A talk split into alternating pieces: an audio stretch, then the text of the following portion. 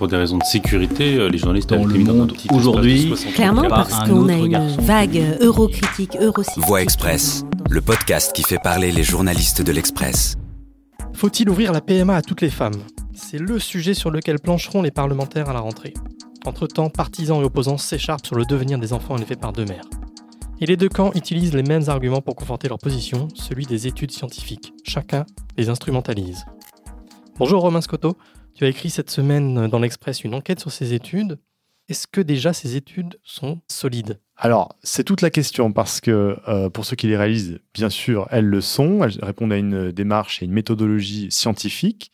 En revanche, pour les opposants à la PMA, pour toutes, ces études-là sont entachées de nombreux biais scientifiques qui les discréditent totalement. Et quels sont ces biais? Le premier de ces biais, c'est la taille des échantillons euh, étudiés.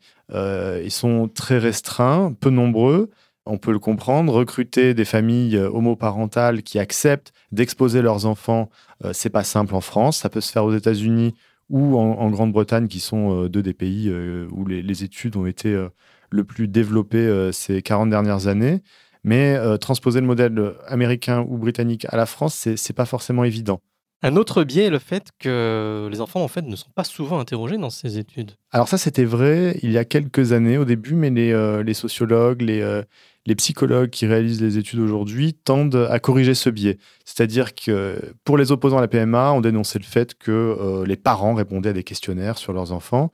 Ces parents qui euh, pouvaient être amenés à, à- à une moindre objectivité, disons, vis-à-vis de- du ressenti de leur enfant. Aujourd'hui, on réalise des, des questionnaires directs et non indirects, ce qui tend à corriger euh, ce biais. En tout cas, ça a été pris en compte euh, sur les dernières études. Que disent ces études? Alors, de nombreux, nombreux euh, critères ont été étudiés chez ces enfants, que ce soit des problèmes émotionnels, comportementaux, euh, l'estime de soi, l'identité de genre, euh, leur développement cognitif, le QI, la réussite, scolaire, les troubles de l'attachement. Vraiment, on, est allé très très loin dans l'analyse, le profil psychologique des enfants.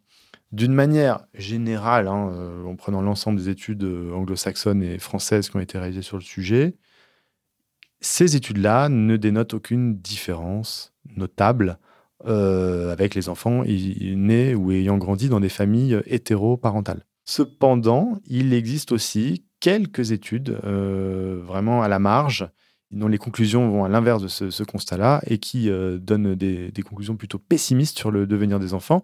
Il faut savoir que ces études-là ont été dénoncées d'une manière générale par la communauté scientifique pour leur malhonnêteté, hein, clairement. On parle notamment de l'étude de Paul Cameron, hein, qui est un euh, psychiatre euh, américain. En fait, il a, réalisé, une série de trois études hein, entre 1996 et 2002. Sauf que cet auteur, en fait, il a été financé par la droite radicale américaine et radié de plusieurs organisations. Donc, ça entache un petit peu le, travail qu'il a réalisé. Il est aussi connu pour euh, ses propos homophobes sur la nécessaire extermination des homosexuels, notamment. Et alors, il y a une deuxième étude plus récente de 2012 euh, qui euh, promet euh, le pire avenir aux enfants issus des, familles homoparentales. C'est l'étude de Mark Regnerus, le sociologue américain. Mais là aussi, cette étude, en fait, comporte des biais assez importants, puisqu'il a notamment pas comparé des situations comparables. Dans les familles qu'il a pris en compte, il s'est attardé sur des enfants ayant grandi avec un parent qui déclarent eux-mêmes au, cours de leur vie avoir vécu une relation homosexuelle pendant quelques mois. Ce qui n'est pas tout à fait pareil que des enfants ayant grandi dans un contexte stable, avec des, euh, parents euh, en couple de- depuis plusieurs années. Euh, donc voilà, ça a été dénoncé, l'étude a été complètement discréditée et euh, a perdu euh, tout son poids, euh, notamment quand elle est utilisée par les Antilles. L'Express donne de la voix. Pourquoi ces études reviennent-elles dans l'actualité? Ben en fait, euh, comme vous le disiez dans, l'introduction, elles sont instrumentalisées par les deux camps. La question que tout le monde se pose euh, au sujet de l'ouverture de la PMA à toutes les femmes, c'est de savoir comment vont les enfants qui grandissent avec deux papas ou deux mamans. Là-dessus, il y, a maintenant euh, beaucoup de données scientifiques, plus de 700 articles publiés à travers le monde depuis une quarantaine d'années.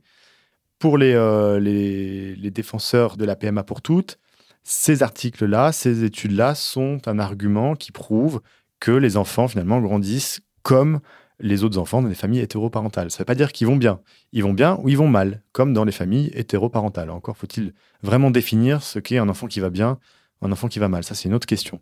Et euh, de l'autre côté, ces études-là sont aussi euh, utilisées, instrumentalisées, on peut le dire, par tout le camp euh, des opposants à la PMA pour toutes, les anti, parce que selon eux, elles sont attachées de nombreux biais méthodologiques. Elles ne sont pas rigoureuses scientifiquement et de ce fait, elles ne constituent pas un argument valable pour justifier l'ouverture de la PMA à toutes les femmes. Alors, il y a autre chose qui est important, c'est que récemment, le Conseil consultatif national d'éthique, le CCNE, euh, a publié un avis favorable à la PMA pour toutes, qui a été euh, euh, énormément repris dans les médias, mais aussi par des politiques, Agnès Buzyn, la ministre de la Santé, la première. Et dans cet avis du CCNE, favorable à l'ouverture de la PMA, il y a une petite nuance qui est glissée, qui dit que, en l'état actuel de la science, il faudrait réaliser des études fiables sur le sujet. Sous-entendu, toutes celles qui ont été réalisées jusque-là ne le sont pas. Alors en fait, cette petite euh, insertion qui a, son importance, elle a été faite pour euh, traduire les dissensions qui ont émergé euh, durant les plusieurs mois de débat au sein du, CCNE et pour montrer qu'il n'y avait pas un avis consensuel, on va dire, au sein du, comité. Deux membres, notamment, Florence Grua, que j'ai interrogé longuement pour l'article, euh, explique qu'elle a tenu absolument à ce que cette mention de, soit faite dans la synthèse de l'avis 129 euh, du CCNE pour vraiment exprimer euh, la dissension au sein de, l'instance. Ces études pourraient-elles être prises en compte en septembre lors des débats par les députés ou alors est-ce qu'ils s'en fichent totalement? Honnêtement, c'est peu probable hein, parce que déjà, toute la littérature scientifique même si elle est disponible sur Internet, on n'y accède pas en, deux clics comme ça. Non, et par ailleurs, il faut vraiment faire la démarche d'aller les lire. Elles sont euh, un petit peu arides hein, dans, la, traduction euh, scientifique des, données. Euh, elles sont importantes, elles sont en anglais. je ne pense pas que les, députés, pendant leurs vacances, prennent des études en, guise de, de cahier de vacances. En revanche, il y a une impulsion politique importante, forte, qui a été donnée par Emmanuel Macron. Il a fait quand même la promesse que la PMA serait élargie. Euh, donc sur un sujet comme celui-là, sociétal en général, le, débat politique pèse un peu plus que le débat scientifique et il y a tout, de fortes chances a priori que les députés, même si euh, euh, ils, sont réunis en, commission, en, petits groupes de travail actuellement, notamment au sein de La République en marche, il y a de fortes chances que ces députés-là eh bien, votent en suivant un avis politique. Merci Romain pour ces éclaircissements et ton article, on, on le retrouve dans l'Express de cette semaine et sur le site et sur l'appli bien sûr. Vous quittez la voie Express. Retrouvez dès demain d'autres enquêtes de l'Express sur ce podcast.